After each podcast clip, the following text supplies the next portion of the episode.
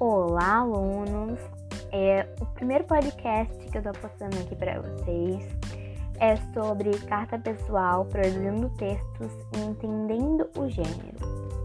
Pessoal, nas duas primeiras leituras dessa unidade, você estudou as características, os elementos básicos de uma carta pessoal.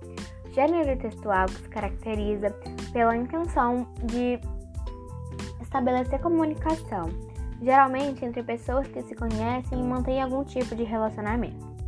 Agora chegou a sua vez de reescrever uma carta pessoal. E para ajudá-los nessa produção, vamos retomar os elementos que as constituem.